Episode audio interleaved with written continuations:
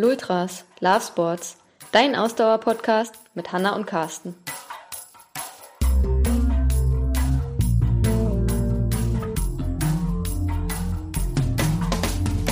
Ich, ich bin von meinem Körperbau her, würde ich wirklich sagen, weiterhin eher Kugelstoßerin oder Diskuswerferin. Das heißt eigentlich nicht die klassische Bergziege. Ähm, aber auch insgesamt finde ich es wichtig, äh, wenn auch Frauen mehr ähm, äh, Multiplikatoren da auch werden. Also das ist so dieser Sektor Blogs, äh, Podcasts, äh, Artikel schreiben ist immer noch zu wenig. Heute haben wir Sabine Heiland zu Gast. Vielleicht kennt ihr Sabine schon von unserem Projekt Frauen im Sport. Sabine ist seit einigen Jahren Ultraläuferin. Doch ihr Interesse am Ultralaufsport geht weit über das eigene Laufen hinaus. Von ihren Lauffreunden wird sie nur The Trail Professor genannt. Denn Sabine beschäftigt sich intensiv mit allen Studien und Zahlen, die sie zum Trailrunning finden kann. Wir diskutieren mit Sabine, warum in den USA mehr Frauen an Laufveranstaltungen teilnehmen als in Deutschland. Dazu hat Sabine auch gerade einen sehr interessanten Blogpost für unser Projekt Frauen im Sport geschrieben. Den Link dazu findet ihr in den Shownotes. Viel Spaß beim Zuhören. Hallo Sabine. Hallo Sabine. Hallo Hanna, hallo Carsten. Danke, dass ihr mich eingeladen habt. Schön, ja, schön, dass du ähm, heute mit uns quatscht. Wir wollen wie immer äh, bei uns gleich einsteigen. Und zwar wollte ich dich mal fragen, ich habe natürlich im Vorfeld auf unser Gespräch auch ein bisschen recherchiert im Netz und habe bei euch auf der Blogseite gesehen, in der Vorstellung über dich, dass die anderen dich äh, den Trail-Professor nennen. Und wollte mal fragen, was dahinter steckt. Na, das sind zwei Sachen. Zum einen ist es wirklich so, dass ich in meinem äh, sozusagen bürgerlichen oder beruflichen Leben tatsächlich eine Professorin bin. Also ich äh, äh, leite die Sektion experimentelle Radiologie am Universitätsklinikum Heidelberg, ähm, bin Physikerin von Haus aus. Aber das ist eigentlich gar nicht so sehr ähm, der Punkt, bei mir ist es so, egal welche Frage meine Freunde so an mich rantragen, welchen Rucksack sollte man denn nehmen oder hättest du nicht eine Empfehlung für einen Trailschuh ähm, für mich, kommt immer eine ellenlange Erklärung. Ähm, und äh, die dann sehr abwägend und äh, in Pro und Contra geteilt ist. Und äh, von daher hatte ich den Namen relativ schnell. Außerdem beschäftige ich mich halt eben schon lange jetzt äh, mit gerade Trailrunning und ähm, dann äh, überrasche ich schon manchmal, dass ich das ein oder andere im Hinterkopf habe, das jetzt so nicht unbedingt ganz nahe liegt. Dafür vergesse ich andere. Also das ist du, wie, wie, wie, das üblich ist. Du schaffst also nicht den akademischen Background äh, an der Akademikertür auf der Universität ähm, einzuschließen, sondern nimmst ihn auch immer schön brav wie alle anderen oder wie viele andere auch mit nach Hause. Genau, man nennt das auch, glaube ich, Deformation professionell und von daher, glaube ich, ist das schon, äh, ich, ja, die Frage ist, wo ist die Henne und wo da ist das Ei? Äh, bin ich zum akademischen Bereich gekommen, weil es einfach in meinem Blut liegt oder ähm, kann ich es nicht ablegen? Ich weiß es nicht, aber ich glaube, es stört nicht so fürchterlich. Also ich, ich kann ja jetzt nur für uns sprechen. Wir, wir haben ja auch beide einen akademischen Background. Und ich glaube, ein bisschen muss man das mitbringen. Genau. Man kann das zwar dann pflegen als Akademiker, aber ein bisschen muss man es von Grund auf mitbringen, weil wenn man das gar nicht kann, dann wird es, glaube ich, schwierig. Ja. Ja, und ich denke auch, ich bin von Beruf aus neugierig. Das ist mein Job, ähm, äh, mich mit Sachen zu beschäftigen, mit denen ich mich vielleicht vorher noch nicht auseinandergesetzt habe. Und das finde ich einfach spannend. Und ähm, ja, so ist das dann auch, das ähm, wabbert dann auch so rüber ins, ins Privatleben.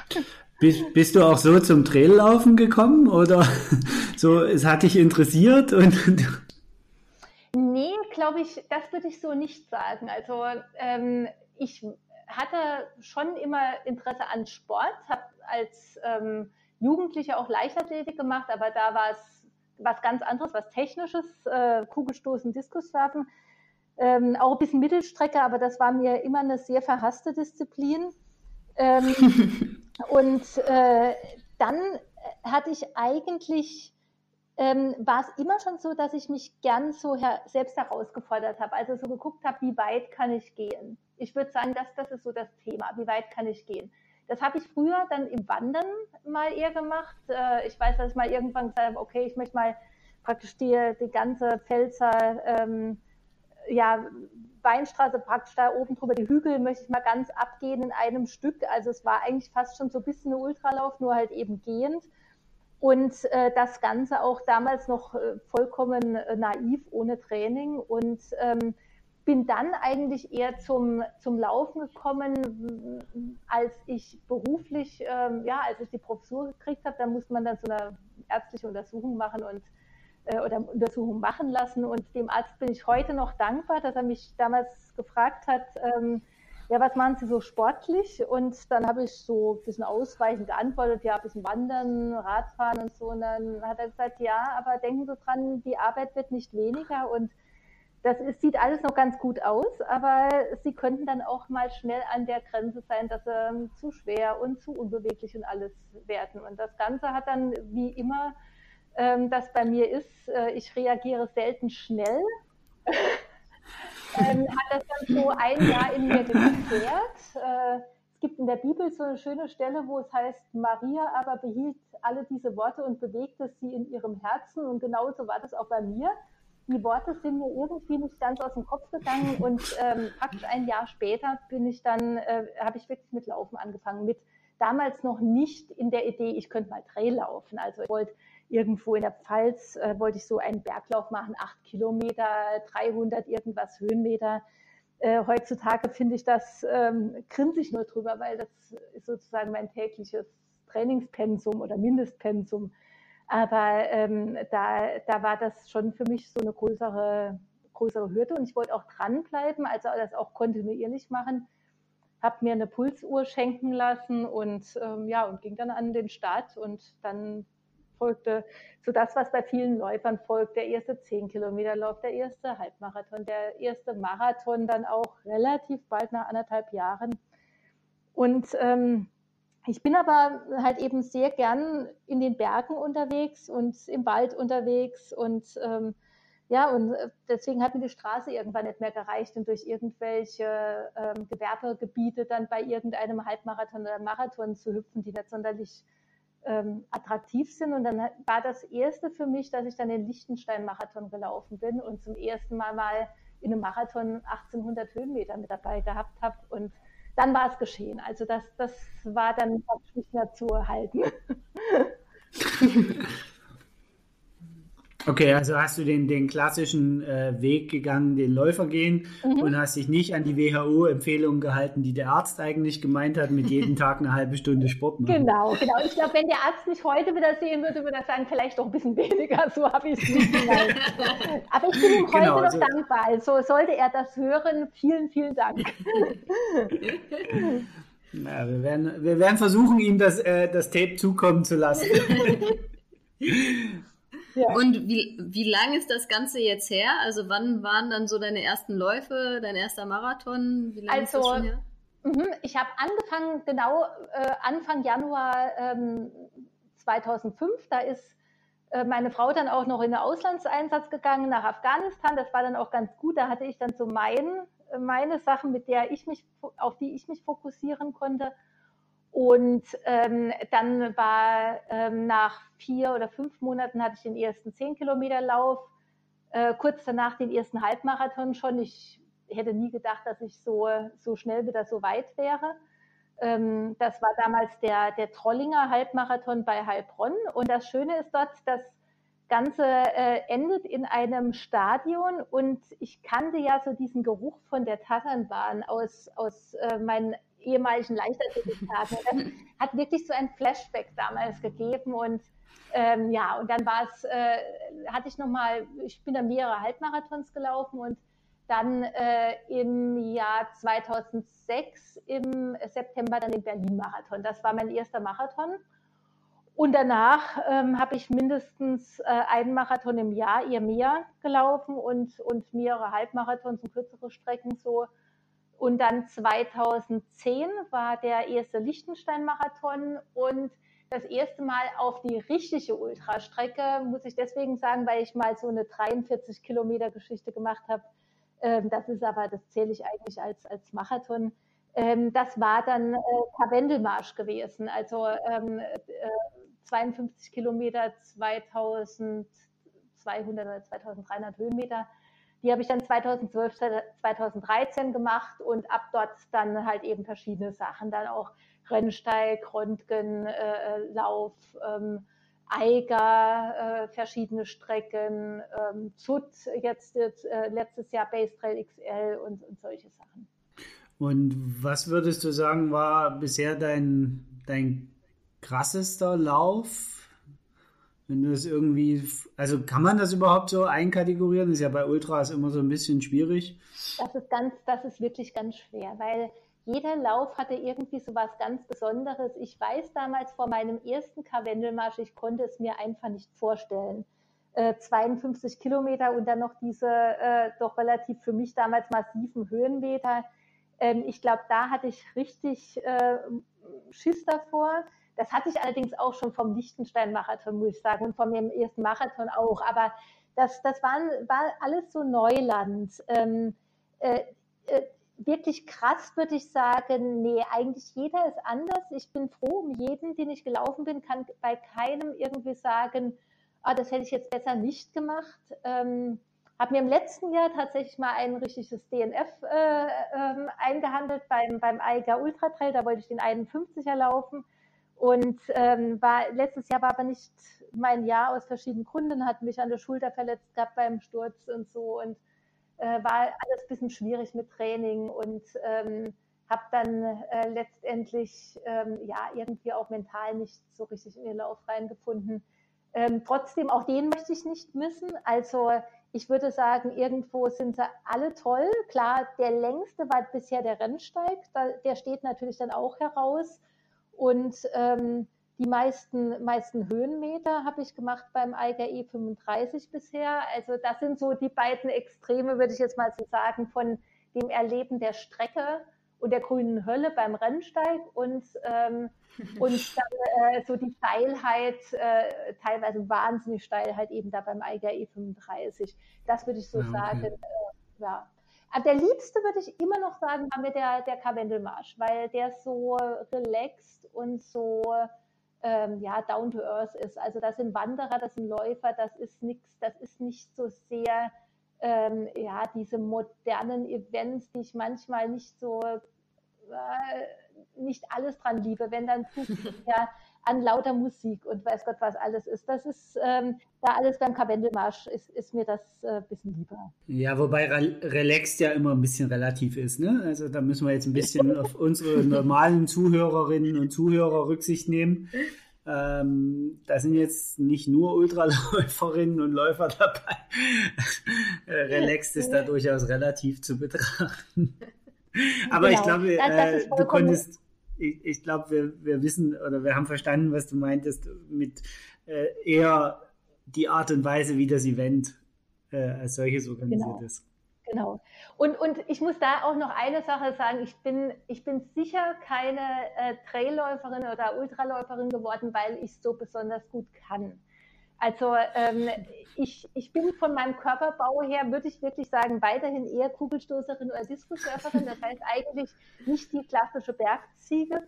Und ähm, es ist einfach so, dass mich das Thema Laufen als solches, also die, die Einfachheit von, von der Sache, die Natur äh, fasziniert mich und aber auch mich mit meinem Körper und meiner Psyche auseinanderzusetzen. Ähm, das finde ich ganz, ganz spannend, äh, gerade so beim Training und Ultralauf dann auch. Okay, also das, das, das kann ich, äh, das, das, das können wir ja nur bestätigen. Wir sind ja jetzt auch nicht äh, die, die geborenen Ultraläufer, alle beide. Ähm, haben auch wahrscheinlich nicht ganz die Figur, aber ich, ich denke mal, das, das haben eh bloß die Top 10 vielleicht auf, der, auf den Distanzen ähm, wo man sagen würde, ja, okay, das ist jetzt so eine, so stellt man sich den idealen Ultraläufer oder Bergläufer vor.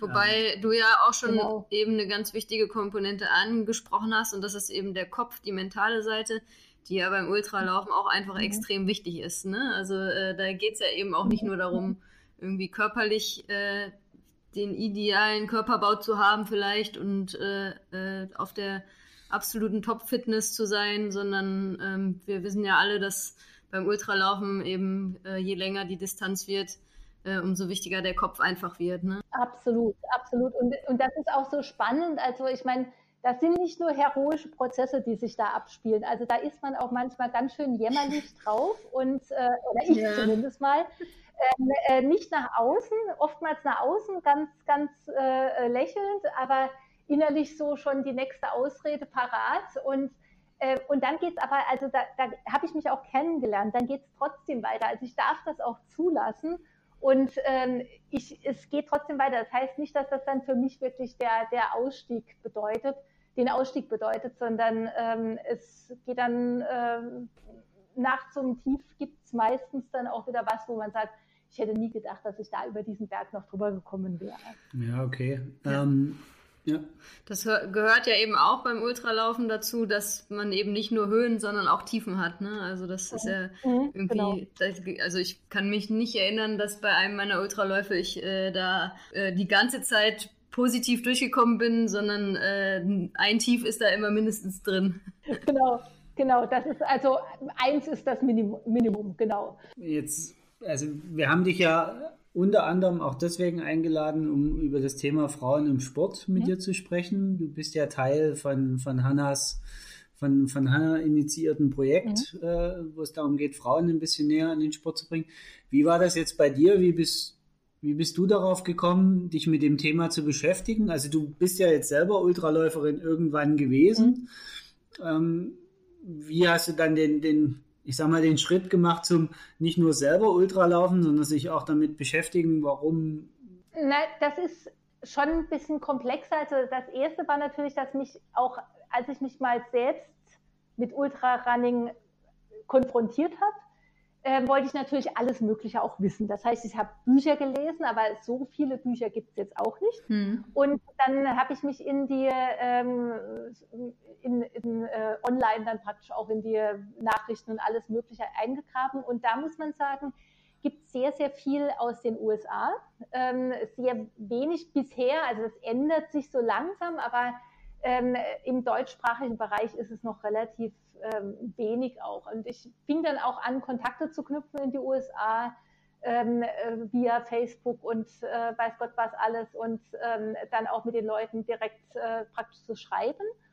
Und äh, ein äh, Facebook-Freund, ähm, der hatte dann den ähm, Grand Slam of Ultrarunning gemacht. Ähm, das war, glaube ich, irgendwie 2012, 2013 sowas in der Richtung. Das sind also die vier äh, ja, historischen, vielleicht äh, sind nicht die ältesten Rennen, aber ähm, die sich mal zum Grand Slam oder als Grand Slam aufgefasst wurden. Das ist der Western States, der Vermont 100, der Leadville und der Bossage. Mhm. Und ähm, da hatte ich dann so verfolgt natürlich auch, wie das alles lief bei ihm.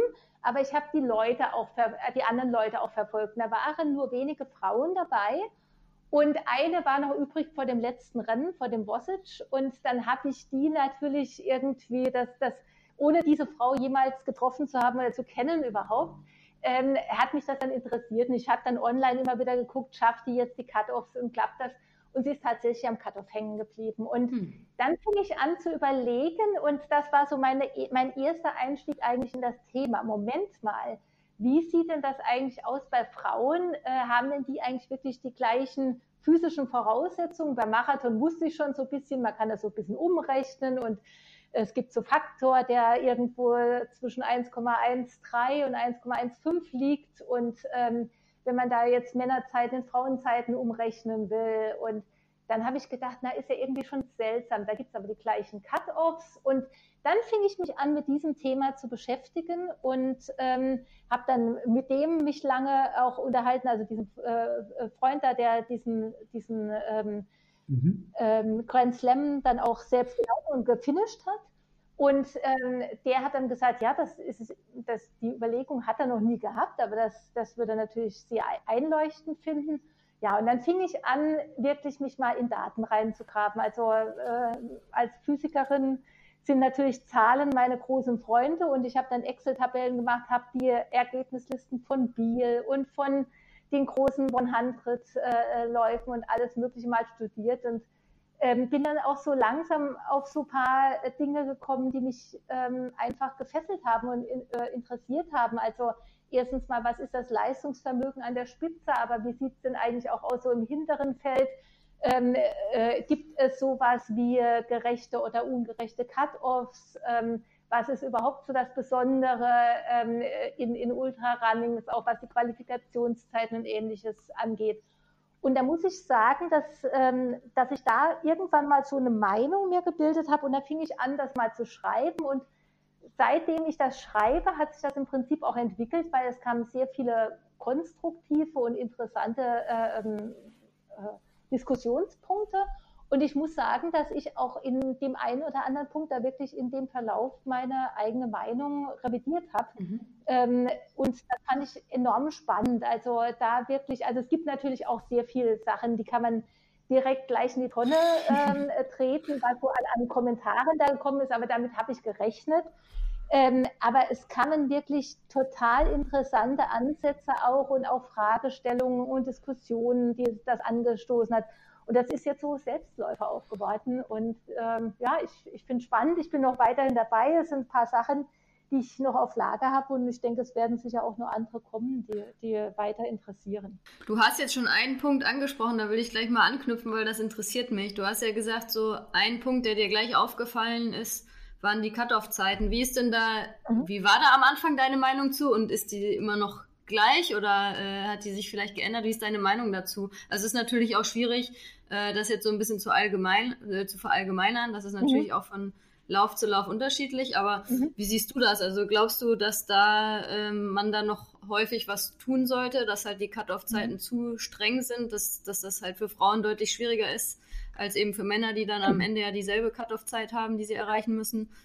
Oder äh, wie das, siehst du das? Das ist sehr schwierig. Also da, da werde ich auch, also das wirklich praktisch jetzt in wenige Sätze reinzupacken, ist vielleicht ein bisschen zu komplex. Das ist auch so mein nächstes Thema, an das ich mich mache. Ah, okay. Aber ähm, trotzdem will ich so ein paar Punkte nennen. Das ist tatsächlich ein Punkt, wo ich mich gewandelt habe von ursprünglich, wo ich gesagt habe, es muss unterschiedliche Cut-offs geben für Frauen und Männer. Mhm. Ähm, gibt es doch auch für in Qualifikationszeiten zum Beispiel, wenn ich mir Boston oder New York oder weiß Gott was angehe, äh, gibt es äh, altersgruppenmäßig und auch, und auch äh, nach Geschlechtern getrennt, ja natürlich unterschiedliche äh, Qualifikationszeiten. Ähm, warum kann man sowas nicht auch für Cut-offs machen? Ähm, ich sehe es inzwischen differenzierter. Also ich habe wirklich auch da wieder mich in die, in die Daten rein ähm.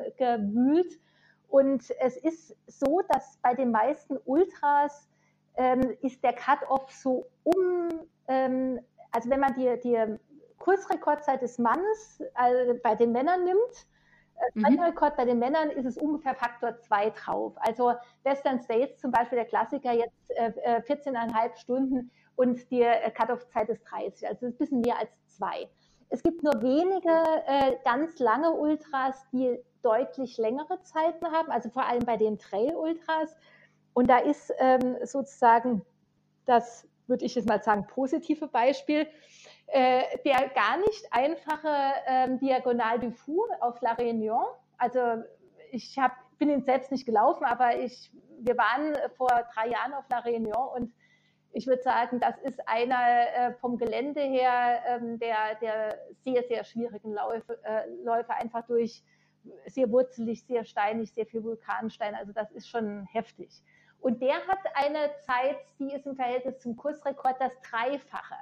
Und das merkt man natürlich auch. Also okay. da, da, das ist viel mehr Volksfest, also relativ großes Feld. Die Leute schlafen zwischendrin mal und so weiter und so weiter.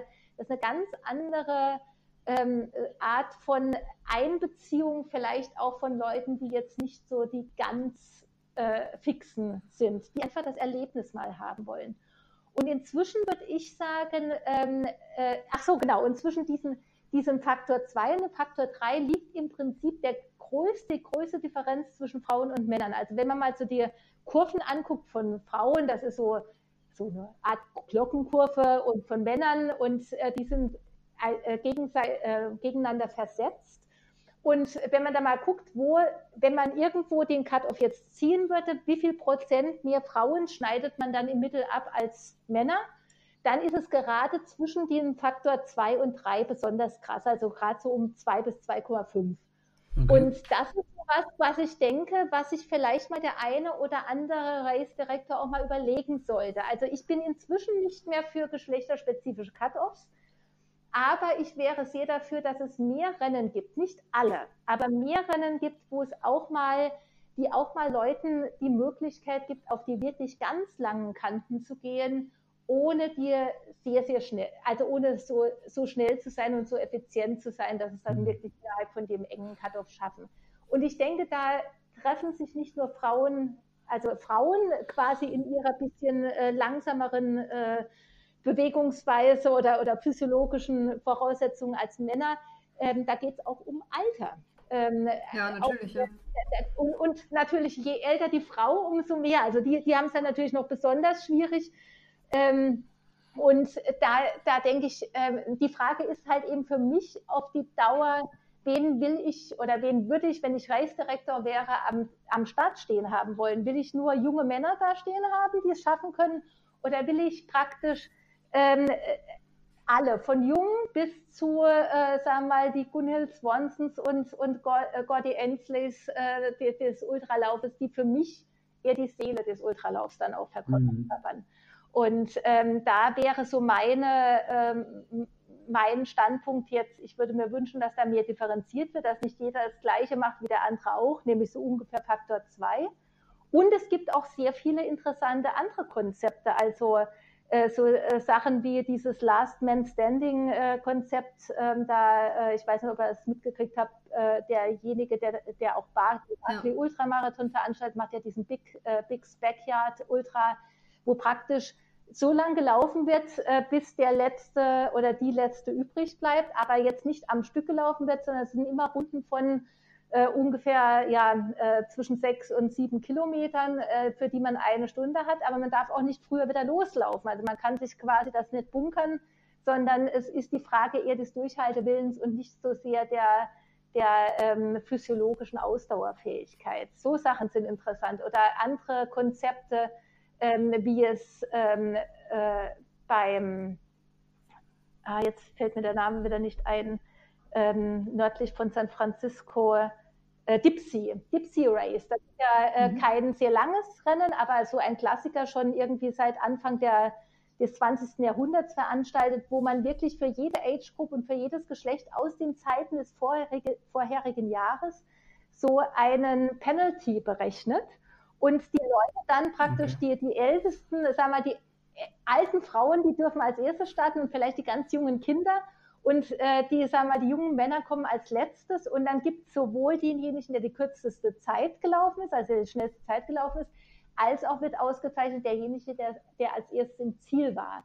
Und das finde ich auch so ganz spannende Konzepte, äh, wo ich denke, wo man auch Frauen und auch Leute, die, sagen wir, aus anderen Gründen, also zum Beispiel durch Alter einfach nicht mehr ganzes Leistungsvermögen haben, äh, besser mit äh, einbeziehen könnte. Und ähm, wo ich heute sagen würde, ja, da müsste unsere Landschaft gerade in Europa vielleicht noch ein bisschen bunter werden. Das ist spannend, weil ähm, so nach so einem ähnlichen Prinzip hat sich unser, äh, unser Triathlonverein nämlich überlegt, seinen Vereinsmeister zu küren. Das ist klasse. Und seine Vereinsmeisterin. Also die haben äh, tatsächlich auch, äh, die nehmen das eine Rennen, was sie als, als Vereinsrennen oder als, als Meisterschaft mhm. hernehmen und äh, berechnen dann über Faktoren aus den Zielzeiten der Sieger in der jeweiligen Altersklasse mhm. ähm, die eigentlichen Zeiten für die Leute, wenn du ins Ziel kommst. Und dann wirst du halt so einkategorisiert und. Und auch nach Geschlecht natürlich, also Faktoren nach, äh, genau, genau. also, nach Geschlecht. Genau, es wird unterschieden nach Männlein und Weiblein. Mhm. Aber ähm, an sich, die, die Altersklassen werden halt über so einen Faktor repräsentiert, mhm. der sich aus den Zielzeiten des aktuellen Jahres ergibt. Das ist ja. das eigentlich Spannende daran, dass man halt wirklich ähnlich wie, wie du es gerade beschrieben hast, halt wirklich dann äh, konkret in dem Fall das Vorjahr hernimmt und, und halt was bereits vorher ein Handicap sozusagen ausrechnet und äh, dann weiß, okay, das, den Rucksack nehme ich jetzt erstmal genau. mit.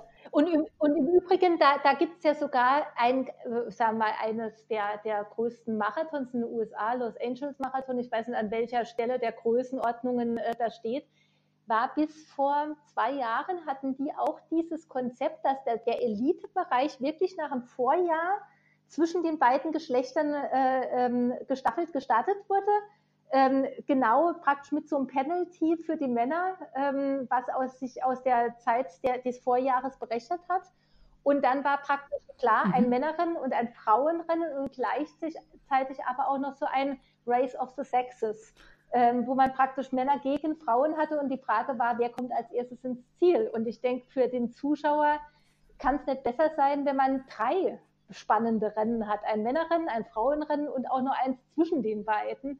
Ähm, da dann zuzugucken, ähm, also ich finde eigentlich wirklich so eine klassische Win-Win-Situation dann auch. Ähm, die Frauen sind im Bild, ähm, also auch wirklich werden, werden auch ja, von der Kamera total. gezeigt. Es ist spannend zwischen den beiden. Äh, es gibt weiterhin auch nur Push zwischen den beiden. Also eigentlich eine ganz schöne Sache. Okay. Total ähm, cooles Konzept. Ja. Du hast ja jetzt gerade schon relativ viel auch über die USA erzählt, weil, ähm, weil du dich damit sehr, sehr intensiv äh, beschäftigt hast. Gibt es aus deiner Sicht, ähnlich wie beim Marathon, im, im Ultralaufen-Bereich ähnliche äh, Entwicklungen, dass in Amerika das, das nicht ganz so schlimm ist mit dem geringen Frauenanteil wie in Europa oder äh, kann, ist es da generell in etwa gleich verteilt nee, über alle überhaupt Länder? Nicht. Hinweg? Also in, in ähm, man kann wirklich unterscheiden, wenn man sich mal so den Frauenanteil in Rennen anguckt, gibt es eine ganz klare, ähm, ganz klaren Top praktisch von allen, würde ich mal sagen, Anglo-Ländern. Dazu gehört Kanada, dazu gehören die USA, äh, Südafrika gehört dazu, Australien gehört dazu. Also das sind so diejenigen, die an Top liegen, was die Frauenquote auch im Ultrabereich angeht. Und ähm, dann kommt äh, relativ lange nichts. Großbritannien ist mal irgendwie dazwischen. Und dann kommen äh, irgendwann so ein bisschen die mitteleuropäischen Länder, ähm, auch Deutschland, also ähm, liegt da schon nochmal so 15 Prozent ähm, im Frauenanteil unter dem, was die USA hat. Und dann gibt es ganz, ganz hinten liegen Spanien und Frankreich. Also die liegen im einstelligen Bereich, was den Frauenanteil angeht, was ich schon sehr ähm, beachtlich finde, weil die ja jetzt, sagen wir mal, was so äh, Vorbilder und Role Models angeht, im, im äh, Ultra-Trail-Bereich jetzt ja nicht ganz arm gesät sind. Also da gibt es ja schon einige Leute, Caroline Chavarot und äh, äh, Nuria Pikas und wen auch immer man da jetzt so äh, aus, dem, aus dem Ärmel schütteln würde, da haben die sicher mehr zu bieten im Moment als das, was wir in Deutschland haben. Aber ich denke, da äh, ist es wirklich das gesellschaftliche Rollenverständnis, was da noch ganz weit, äh, weit hinten ist.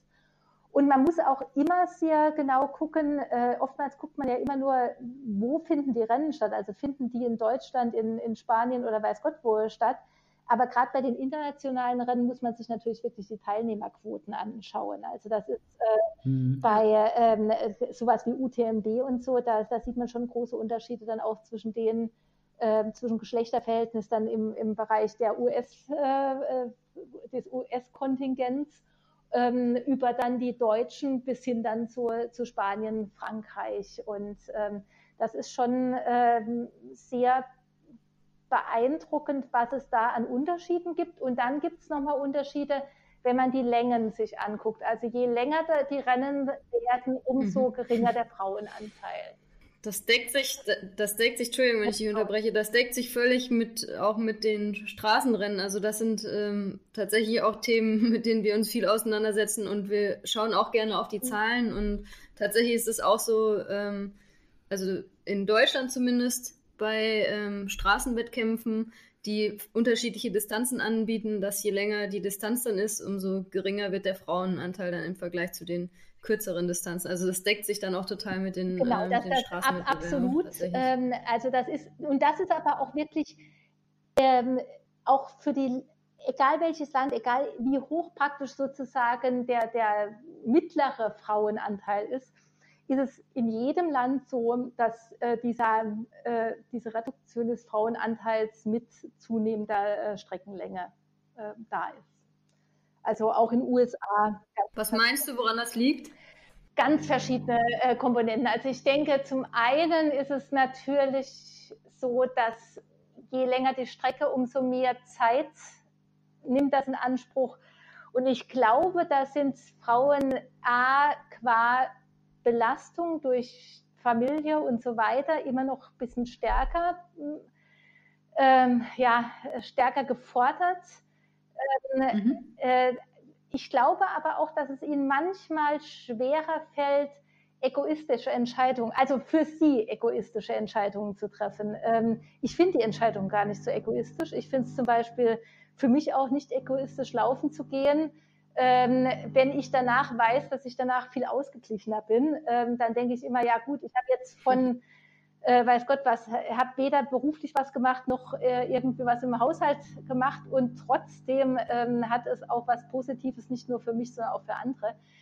Aber ähm, ich glaube, dass da Frauen sich schwerer tun und das glaube ich auch deswegen, weil äh, man in den USA ja auch, wo diese ganzen Charities äh, eine große Rolle spielen, ähm, auch äh, festgestellt hat, dass ein ganz großer Frauenanteil in die Rennen gespült wird über diese Charities. Und ich glaube, das ist so ein bisschen die, mhm äh, wie will ich denn sagen, die, die altruistische Alibi-Funktion dann, ähm, dass man dann sagt, äh, naja, ich nehme natürlich Zeit für Trainieren und alles Mögliche, aber ich tue es ja für was Gutes.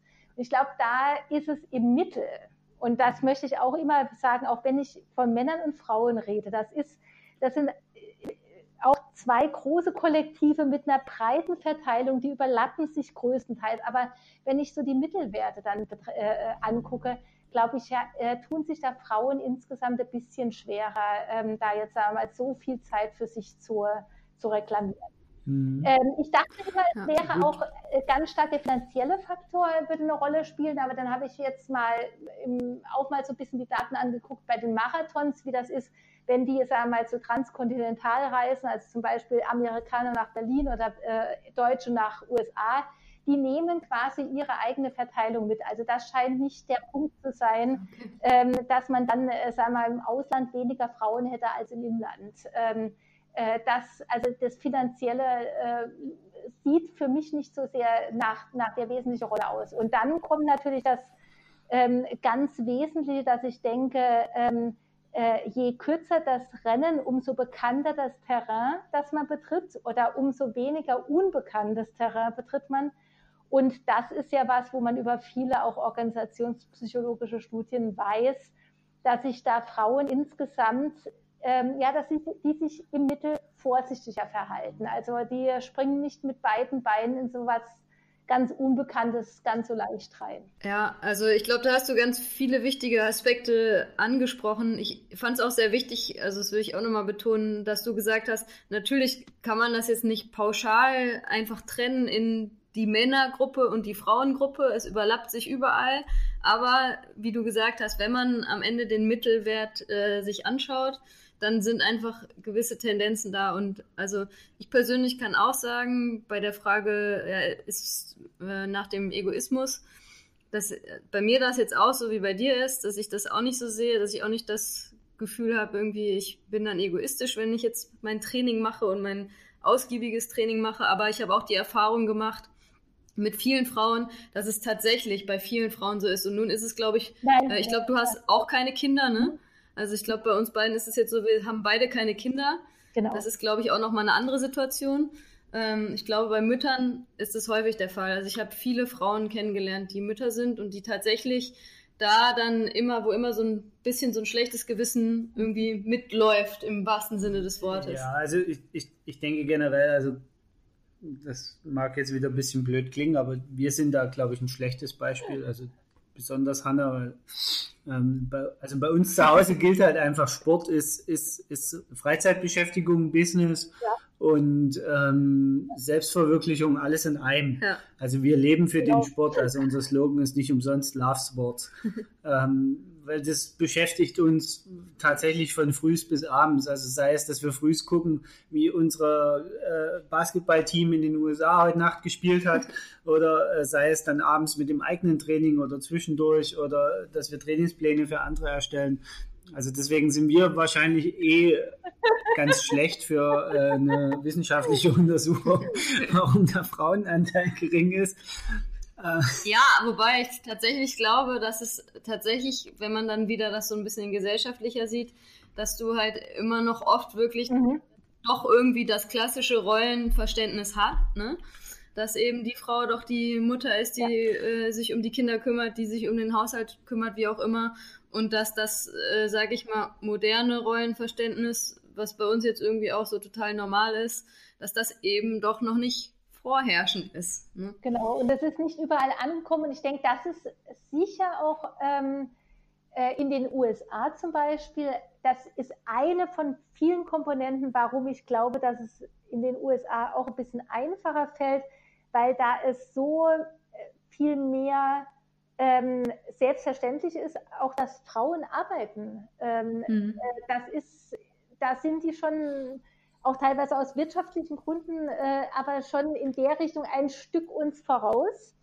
Ähm, und dann, dann äh, ist es auch so, dass man sich dann auch eher mal ähm, die, diese Interessen auch mal wieder mehr sich auch selbst nimmt und auch verwirklicht. Also ich glaube, dass das auch ein Punkt, ein weiterer Punkt ist, äh, warum in den USA so viel mehr Frauen aktiv sind als, als Männer.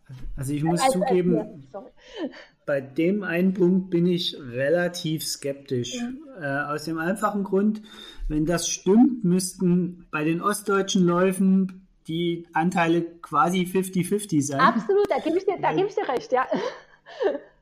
Sind sie aber nicht, sondern das ist genau der, der, der, das Gegenteil der. Fall. Wenn ich mir die Marathon in Dresden angucke, dann hat er eine viel schlechtere Quote, mhm. wie zum Beispiel der Münster-Marathon, mhm. mhm. was den Frauenanteil. Also in Dresden ich müsste jetzt lügen, ich glaube, der Dresden-Marathon hat 17% Frauenanteil und der Oberelbe-Marathon kommt irgendwie mit Mühe und Not auf 19 mhm. oder so mhm. ähnlich. Ich Wobei da auch wieder der Faktor natürlich eine Rolle spielt, dass es da eben auch kürzere Distanzen gibt, die im Angebot sind. Also da spielen ja immer mehrere genau. Faktoren. Auch ja, aber bei den kürzeren Distanzen ist der Frauenanteil dann wieder ein bisschen höher, ne? Ja, wobei... Carsten guckt gerade in unsere Tabelle. Tatsächlich haben wir auch eine große Datentabelle. Ja, das, das ist klasse. Ich, ich glaube, wir, wir haben alle, äh, sind alle auch nicht nur sportaffin, sondern sondern auch Excel-affin. Ja. Äh. Also tatsächlich, also beim, beim Dresden-Marathon sind es ganze 16 Prozent Frauenanteil. Der oh, das ist im letzten Jahr gewesen, ja, 2018. Ja, genau. Und die haben ja auch gleichzeitig einen Halbmarathon, bieten die an, oder wie? Ja, Halbmarathon und 10 Kilometer. Und 5 Kilometer. 5 Kilometer auch, ja. okay. dadurch, das, das, ist was, was ich auch festgestellt habe, immer dann, wenn die äh, praktisch so äh, generelle Events draus machen, also jetzt nicht wie beim äh, Frankfurt-Marathon oder Berlin-Marathon, wo es nur der Marathon ist. Ähm, auch das nagt quasi an Frauenanteil, wenn die die Möglichkeit haben, dann auch mal in den Halbmarathon rein zu, ähm, reinzugehen. Ich frage mich zwar immer, also ob ich für Halbmarathon trainiere oder für Marathon, das ist ja schon ein Unterschied. Und ich kann ja jetzt ja. nicht nur sagen, naja gut, in dem Fall laufe ich dann, dann lieber doch nur den Halbmarathon.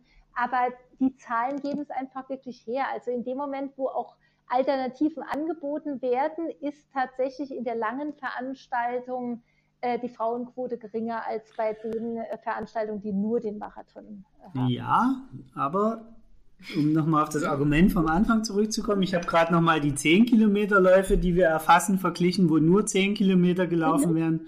Und da sind die ostdeutschen Läufe einfach 5 bis 6 Prozent niedriger im Frauenanteil. Ah ja, okay. okay. Mhm. ehemaligen Westen. So. Also im ehemaligen Westen. Okay, das ist ja auch so. spannend. Ja. Mhm. Also, das ist sehr spannend, das, ja. Das hätte ich jetzt kann jetzt demografische Gründe haben, das, das weiß ich nicht. Ich, also ich möchte jetzt da keine Wertung vornehmen, aber um das Argument halt von vorhin, mhm. dann ich hätte da jetzt was anderes erwartet. Mhm. Mhm. Ja, also äh, das, das finde ich jetzt auch eine ganz wichtige Sache, was du jetzt sagst. Äh, könnte auch demografische Gründe haben. Also ich glaube, wir beschäftigen uns viel mit Zahlen. Wir sind beide jetzt, keine Soziologen oder, oder in, im entsprechenden Fachgebiet dann drin. Ähm, da bräuchte es viel mehr auch an Studien, an Umfragen, ähm, um mal wirklich rauszukriegen, was sind denn die Hindernisse? Wo, wo bestehen denn die? Mhm. Und ähm, da ist es leider so, dass man, wenn man Leute fragt, fragt man die Leute, die es eh schon laufen. Man müsste ja eigentlich Leute mhm. fragen, ähm, die eben nicht laufen. Und ähm, ja. Aber das, das ist genau ein wichtiger Aspekt. Ähm, deswegen ähm, kann ich jetzt zumindest mal zu unserer Datenbasis sagen, die wir erfassen die Daten jetzt, soweit ich kann, seit 2012 für die Läufer, wo wir es tun. Und bis auf den Berlin-Marathon gibt es in Deutschland mhm. kaum eine Tendenz. Das ist eigentlich das Erschreckende, sondern es genau. ist eine waagerechte das, das Ist, das ist, äh, habe ich jetzt auch gerade ähm, mich jetzt mal aus dem Ultrabereich gewagt und mich mal ein bisschen nähen, 10 äh, Kilometer Halbmarathon, Marathon und habe dann tatsächlich gesehen, Berlin-Marathon überragt alles andere mit ganz leichten, also auch Hamburg und Frankfurt sind ein bisschen vor den anderen. Aber man muss eine Sache äh, sehen ja. und das ist, ähm, Berlin ist ein internationaler Marathon und guckt euch mal die Zahlen an, die die Deutschen ja. dort ja. bringen. Und da sind die Deutschen, wenn du nur die deutschen Läufer nimmst, dann äh, ist man da beim Frauenanteil von 22 Prozent und da ist man nicht mehr weit weg von dem, ja. sozusagen von diesem Bottom, den man sonst bei den Marathons. Ähm, genau. Dann, tatsächlich wirklich die US-Läuferinnen äh, und, und äh, die aus Kanada und woher die auch immer kommen, die uns quasi in Berlin die Quote so sehr hoch. Sehr also, spannender Aspekt. Wir, ja. Also das ist tatsächlich uns auch schon aufgefallen, dass wir, äh, also zum einen, dass wirklich nur der Berlin-Marathon mhm. eine Entwicklung zeigt, mhm. überhaupt in Richtung mehr Frauen laufen ihn. Tatsächlich ist aber auch für mich gefühlt der Berlin-Marathon der einzigste Marathon, der hin und wieder auch mal das Thema Frauen und Marathonlaufen ja. thematisiert. Mhm. In Deutschland. Also, äh, ja, in Deutschland jetzt, genau. Also wo, wo auch die, die Frau dann entsprechend präsentiert wird als Marathonläuferin. Ähm, von daher, aber es ist interessant eben auch, wenn man sich dann doch wieder über die, über die Nationalitäten oder über die Länderfarben anguckt, dann mhm. äh, bin ich voll und ganz bei dir. Erstaunlicherweise sind es andere mhm. Nationen, die es voranbringen genau. und die genau. die Quote anheben. Ja. Um, wenn wir gerade nochmal in dem Vergleich Deutschland-USA sind, um vielleicht mal so ein bisschen jetzt von den Zahlen wegzukommen und so ein bisschen auch persönliche Erfahrungen, auch jetzt gar nicht im, im Ultrasport. Ich habe ja ein Jahr lang ähm, College-Tennis gespielt in den USA. Und da habe ich persönlich halt auch die Erfahrung gemacht, ohne dass ich damals jetzt ähm, schon wahnsinnig sensibilisiert zu dem Thema war, das muss ich auch sagen. Aber da gab es wirklich gefühlt auch überhaupt gar keine Unterschiede zwischen Mann und Frau, zwischen Männer- und Frauenteams. Also das war, das ist wirklich auch so im Nachhinein, muss ich sagen, mir extrem, ähm, habe ich das extrem wahrgenommen in den USA, dass man wirklich da, also es war gar kein Thema, dass irgendwie Männersport ähm, wichtiger mhm. ist als Frauensport. Und man hatte wirklich das Gefühl, ähm, man findet da die, dieselbe Anerkennung, ähm, und es wird gleich geschätzt und es ist nicht so, ähm, dass jetzt zum Beispiel das Männerteam irgendwie bei uns an der Uni ähm, wichtiger mhm. oder gefühlt wichtiger war als das Frauenteam. Und ich glaube, dass das wirklich auch ein Faktor ist, dass eben gesellschaftlich da einfach ähm, die USA und da auch andere Länder schon deutlich weiter sind, auch wenn mhm. viele das bei uns vielleicht nicht wahrhaben wollen. Ähm, aber dass es einfach mhm. gesellschaftlich mhm besser verankert ist und dass sich das auch eben im Sport zeigt. Mhm. Ähm. Also da, da, da, ohne jetzt, äh, sagen wir mal, eine, einen vergleichbaren Background dazu haben, was, was jetzt eigene Erfahrungen angeht. Äh, ich habe die Erfahrung meistens gemacht, indem ich mit den Leuten dann auch ge geredet habe oder, oder geschrieben habe aus den USA. Ich denke, das eine ist tatsächlich, dass ja vom, vom College-Sport bis hin zu den auch Profimannschaften viel mehr die Selbstverständlichkeit, wie du sagst. Ähm, äh, da ist das beides gleichwertige und, und äh, in ihrer Existenz äh, gleichberechtigte ähm, Teams sind oder, oder Sportarten sind, ob Männer oder Frauen. Und da gibt es ja auch die, die gesetzliche Grundlage da in den USA, die ja, ja von, von Experten wirklich, also der der wirklich wichtige Single-Factor ähm, angesehen wird, also dieser Title IX äh, vom, vom genau. Education Act. Ähm, gleichzeitig kommen aber auch so an den an den weichen Faktoren gibt es so viele Dinge. Äh, wenn ich mit Leuten aus den USA äh, spreche und Leuten hier rede. Also ich weiß, als ich damals, das war noch vor meiner Ultramarathonzeit, mich viel in, in Marathonforen rumgetrieben habe, wie oft ich gelesen habe, dass äh, es eigentlich viel besser wäre, wenn man bei den Marathons den Cut-off bei vier Stunden setzen würde, weil man das, äh, mhm. was danach kommt, sich eh nicht mehr angucken könnte. Oder wenn so Sachen äh, gesagt werden ja. wie das dicke Ende des Feldes und äh, solche Geschichten, das sind äh, ähm, alles Äußerungen, die nicht zuträglich sind für für ähm, Frauen, die neu in den Sport reinkommen, dass sie ähm, sich da wirklich wagen, auch ähm, ja, einfach riskieren, da reinzuspringen. Ähm, mhm. Und äh, das ist in den USA ganz anders. Da äh, ja. äh, heißt es Klasse und ähm, äh, I wouldn't even drive that far und was auch immer. Äh, man bekommt viel positivere Rückmeldungen. Da wird nie gefragt, also ich bin da noch nie nach meiner Bestzeit gefragt worden. Ja. Ähm, äh, ja das, äh, das können wir auch aus eigener Erfahrung nur bestätigen, tatsächlich. Das haben wir, glaube ich, auch schon, schon im Podcast thematisiert. Aber mhm. ähm, das haben wir wirklich auch am eigenen Leibe sehr stark erlebt, als wir den New York Marathon vor anderthalb Jahren gelaufen mhm. sind. Und ähm, man muss dazu sagen, ich bin schon sehr viele Marathons gelaufen oder wir beide sind schon viele Marathons gelaufen und der New York Marathon 2017 war mit Abstand unser langsamster Marathon.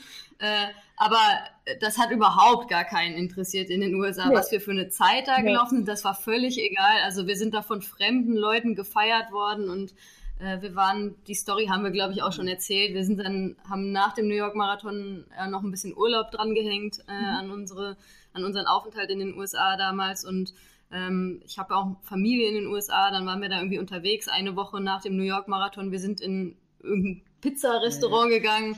Und dann hat äh, mein Onkel halt da den, dem dem ähm, der Kellnerin, der Kellnerin äh, erzählt, ja, hier unsere äh, äh, Verwandtschaft aus Deutschland, die zwei sind letzte Woche den New York Marathon gelaufen. Und da sind wir halt abgefeiert worden ja. in dem Restaurant, ja, ja. von fremden Menschen. Ja. Und es hat keinen Interesse, hat keiner nachgefragt, ja, was seid ihr denn für eine Zeit genau. gelaufen? Genau. Also, genau. Ähm, ja. Aber ich, ich, ich würde gerne äh, zum, zum Abschluss, äh, auch wenn ich das jetzt äh, die Feierei so äh, abbreche, ich würde gerne zum Abschluss nochmal zu einem Aspekt kommen, äh, den du vorhin so im Nebensatz genannt hast. Wie erreichen wir denn die Frauen, die äh, heute noch keinen Sport machen also wie, wie kommen wir denn zu denen? Mhm. Also ich, ich bin da voll und ganz bei dir. Wir mhm. müssen die irgendwie erreichen. Wir müssen äh, da was tun. Aber mhm. wie erwischen wir die denn? Mhm. Also da fehlt mir so ein bisschen, muss ich ganz ehrlich gestehen, da habe ich noch nicht so das Ideale äh, gehört. Außer reden, reden, reden. Mehr fällt mir dazu ehrlich gesagt nicht ein. Ich, ich glaube, was, was wichtig ist, ist, wir müssen mehr, äh, mehr von Erfahrungen reden. Also ich glaube, in in Deutschland oder überhaupt in Europa neigen wir dazu, ähm, wenn wir von Laufen reden, dann sehr technisch darüber zu reden, also über Splits, über äh, Ausrüstung und weiß Gott was alles. Ähm, was, hat, was hat mich denn jetzt so begeistert, zum Beispiel bei meinem, bei meinem Sprung vom, vom Marathon in den Ultrabereich? Ich habe Ultramarathon Man gelesen von Dean Canasis und äh, das, da, da ging es um ähm, einfach spannende Stories. Und das ist heute noch das, was mich unheimlich fasziniert, auch wenn ich den Leuten zuhöre aus den USA, auch den wirklich guten Läufer, äh, Läufern und Läuferinnen zuhöre, ähm, wie, wie oft ich mich da ähm, identifizieren kann. Also ein Beispiel wäre ähm, für mich zum Beispiel Casey Lichtheit, die ja auch mal den Western States gewonnen hat und dann im Jahr drauf ähm, vollkommen ja praktisch abgeschmiert ist, also war kurz vorm Aufgeben ähm, und hatte dann nachher halt eben auch so ein bisschen erzählt, dass ihre Oma schwer krank war und dass sie halt eben ihren Kopf ganz woanders hatte. Und ähm, dann kam die Stephanie Case äh, äh, vorbei und hat sie mir oder weniger unter den Arm geklemmt und hat gesagt, hey, hey, wir laufen jetzt zusammen ins Ziel. Und sie kam dann, glaube ich, sogar über 24 Stunden erst ins Ziel. Also eine Zeit, die praktisch indiskutabel äh, für die Casey Lickteig ist. Das sind so Sachen, wo ich mich auch auch irgendwo wiedererkennen kann, wo, wo, wo ich, äh, mhm. und das, das betrifft jetzt bei mir, jetzt bei so einer Erzählung den Ultrabereich, aber ich denke, es betrifft oft auch das normale Laufen. Ich glaube, wir, wir müssten mehr darüber reden, warum wir laufen und ähm, was, es, was uns das Laufen gibt und warum wir das so toll finden und ich glaube, inzwischen gibt es auch die ein oder anderen äh, Veranstalter, also bei euch wurde es ja schon mehrfach genannt, ich bin inzwischen auch ganz begeistert davon, vom Parkrun äh, zum Beispiel, die wirklich auch sehr inklusiv sind von ihrer Art. Also wo man, mhm. äh, da gibt es keine Cut-Offs, da gibt es äh, keine, äh, äh, ähm, keine komischen Blicke, wenn man langsam ist oder sowas. Ähm, das ist sehr, sehr nett dort und äh, das wird ja jetzt derzeit gerade sehr expansiv auch in Deutschland aufgebaut, so dass ich da zum Beispiel denke, das wäre auch ein weiterer Punkt neben anderen äh, äh, Veranstaltungen und Gruppen und ähnliches, die Leute auch praktisch mal von unten hereinzusaugen. Ich glaube, selten wird, wird man eine Frau finden, die quasi aus dem Stand gleich Marathon laufen wird. Die wollen ja. im Normalfall wirklich eher mal über die kurze Strecke anfangen. Ich, ich finde das, find das total spannend, weil das war ja auch so ein bisschen die Intention, wenn ich euch richtig verstanden habe, von eurem Projekt. Genau, das wollte ich auch gerade sagen. Und ähm, ja, also ich, ich sehe das jetzt aus, aus meiner technischen Verantwortung natürlich auch so ein Stück weit, weil was nützt uns, wenn wir jetzt all die tollen Frauen zusammenbringen, die über ihre Erfahrungen berichten. Wir müssen natürlich auch dafür sorgen, dass es irgendjemand hört. Genau. Ähm, das genau. ist jetzt gerade so ein bisschen äh, der Punkt, über den ich mir so ein bisschen den Kopf zerbreche. Also zum einen bin ich der Meinung, dass wir Männer da ausnahmsweise mal die Klappe halten sollten und mal zuhören sollten, weil nämlich da auch für uns der eine oder andere interessante Aspekt mit bei rumkommt. Unter anderem zum Beispiel, warum sich vielleicht Frauen unwohl fühlen in Wettkampfsituationen. Und das andere eben, wie sorgen wir dafür, äh, da jetzt speziell meine Rolle als, als äh, der Betreiber von unserem Blog oder als technischer Betreiber von unserem Blog mit äh, und unseren Informationsquellen, äh, wie sorgen wir dafür, dass die Leute angesprochen werden, die ihr ja erreichen wollt mit dem Ganzen. Mhm.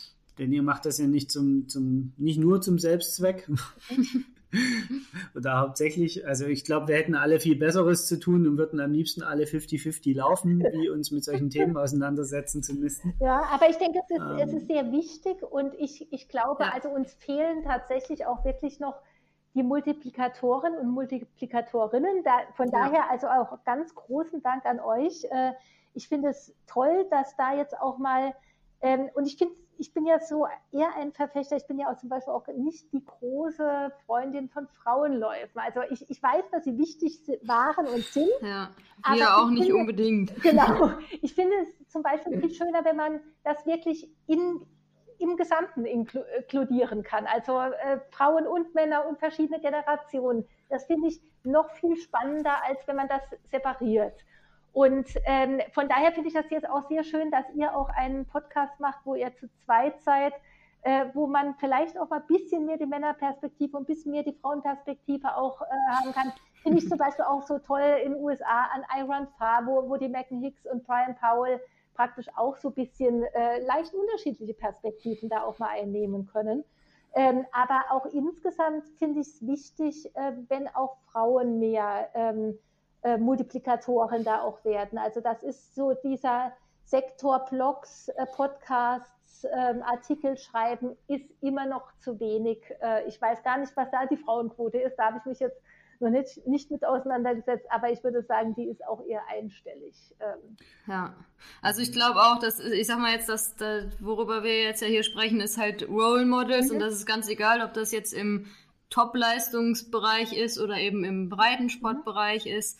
Ähm, ja, ich glaube, da brauchen wir, brauchen wir definitiv noch mehr Frauen und deswegen, unter anderem deswegen haben wir auch ähm, unser Projekt ins Leben mhm. gerufen. Also ähm, nur noch ein Beispiel dazu, was mir mal so aufgefallen ist, dass, ich weiß nicht, das ist jetzt schon ein, zwei Jahre her. Ähm, ich gehe immer gerne mal in, in Bücherläden und schaue mir dann da den Sport- und Fitnessbereich an, was da so angeboten wird. Und ähm, da bin ich vor, ja, das ist bestimmt schon zwei Jahre her, mal ganz bewusst irgendwie habe ich mir das angeguckt, habe geguckt, okay, was gibt's hier eigentlich von Frauen? Und ähm, mhm. das war auch irgendwie dann wieder eine erschreckende Erfahrung für mich, äh, zu sehen, dass halt, dass du halt kaum wirklich weibliche Autoren hast, egal in welchem Bereich, egal ob das jetzt im Laufbereich ist oder in anderen Sportarten. Ähm, da kommt langsam was. Genau. Ähm, dass wir mehr und mehr ähm, Autorinnen mhm. da auch haben. Ähm, aber ich glaube, da, ähm, ja, da wird sich hoffentlich noch einiges tun und ähm, da, ja. da muss ich auch mhm. noch einiges tun. Und da würde ich mir auch mehr Gelassenheit von beiden Seiten auch äh, wünschen. Und zwar meine ich jetzt mit Gelassenheit, ich erlebe es oft, dass, ähm, dass man dann doch einsortiert, Frauen ist eher für, sagen wir mal, die kürzeren Strecken und auch eher soft hm. und ohne Leistungsanforderungen Nein, ich glaube, wie, wie ich vorhin gesagt habe, ich glaube, auch das ist eine breite Verteilung und Männlein und Weiblein überlappen in einem ganz großen Bereich und es gibt so eine Verschiebung in die eine oder in die andere Richtung.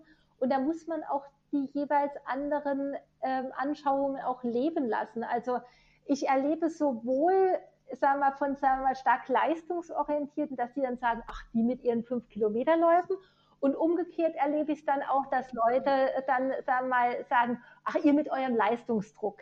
Ähm, hm. Beides, glaube ich, wichtig. Und in, in, in, dieser, in dieser Dialektik praktisch zwischen dem, da lebt unser Sport. Und ähm, das wäre wichtig, auch das aufrechtzuerhalten, auch beide stehen zu lassen, stehen lassen zu können.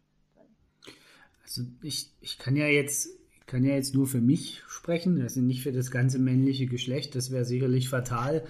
Aber äh, was mir halt auffällt in der ganzen Debatte ist, wie schnell Männer Angst haben, dass ihnen irgendwas weggenommen wird. Und ganz ehrlich, ich hatte noch nie das Gefühl, dass mir Frauen was wegnehmen, nur weil sie auf derselben Strecke laufen wie ich oder weil sie den Anspruch haben, eben genau denselben Platz einzunehmen, wie wir Männer das tun. Mhm. Und auch dieselbe Luft zu atmen. Also ich, ich bei dem Beispiel habe ich gerade nur gedacht, ja, dass äh, so der Stereotyp, Frauen laufen eher die kürzeren Strecken, Männer laufen eher die längeren Strecken. Da sind wir beide auch wieder das beste Beispiel, dass das bei uns eher andersrum ist, dass eher ich diejenige bin, die lieber die längeren Strecken läuft und, und Carsten derjenige, der, äh, der dann im Zweifelsfall lieber nicht ganz mhm. so lang läuft. Ja, beziehungsweise vorher mit Rad Anlauf nimmt.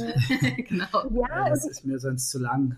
Und ich habe auch, ich habe selbst jetzt auch erlebt, also ich bin ja äh, auch in meiner jetzt Entwicklung auch immer mehr zum längeren, längeren, längeren gegangen und habe dann auch so ein bisschen durch die Phase im letzten Jahr, wo die Sachen nicht ganz so gelaufen sind, wie ich sie mir erwartet habe, ähm, dann jetzt auch zurückgekommen, dass ich gesagt habe, jetzt switche ich nochmal um und laufe auch mal wieder fünf Kilometerläufe. Ähm, das macht hm, auch ja. Spaß. Und ähm, ich weiß von Leuten, die jetzt mal auch mal von Marathon auf einen Einmeiler gegangen sind und gesagt haben, hey, das ist mal wieder was ganz anderes. Es ist doch so vielfältig, unser Laufsport.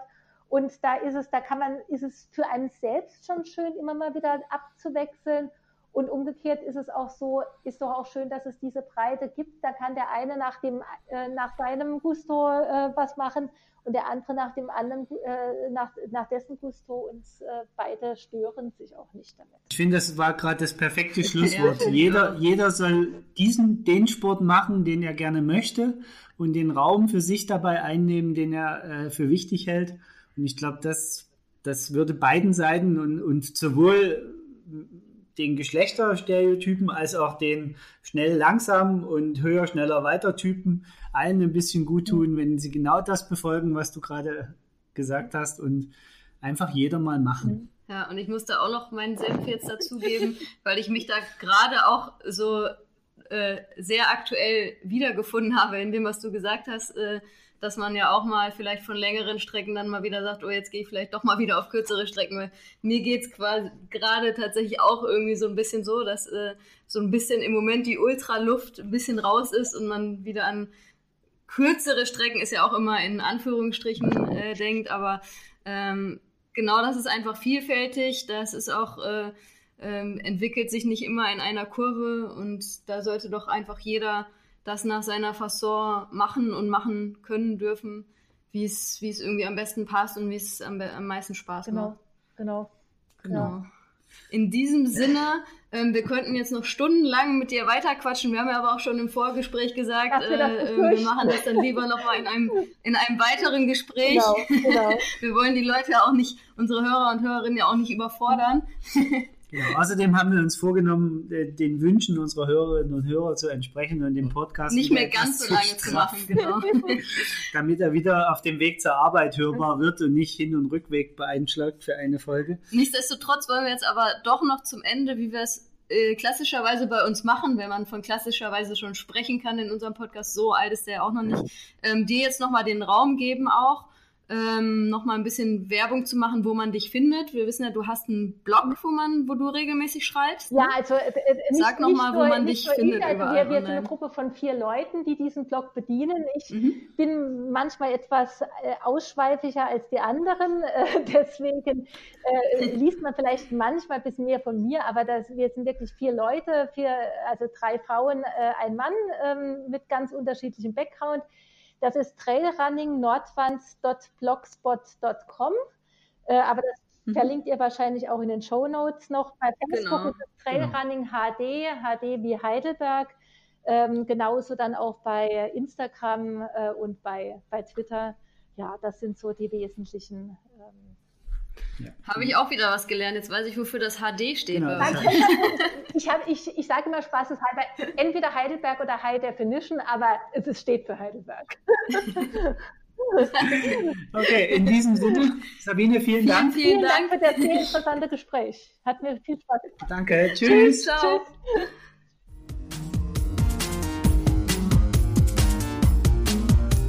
Das war die heutige Folge von Lultras Love Sports der Ausdauer-Podcast mit Hanna und Carsten. Wenn es dir gefallen hat, würden wir uns über eine 5-Sterne-Bewertung bei iTunes freuen. Kommentieren und mitdiskutieren kannst du auf unserer Webseite www.ausdauer-coaches.de oder schau einfach in unserer Ultras Facebook-Gruppe vorbei.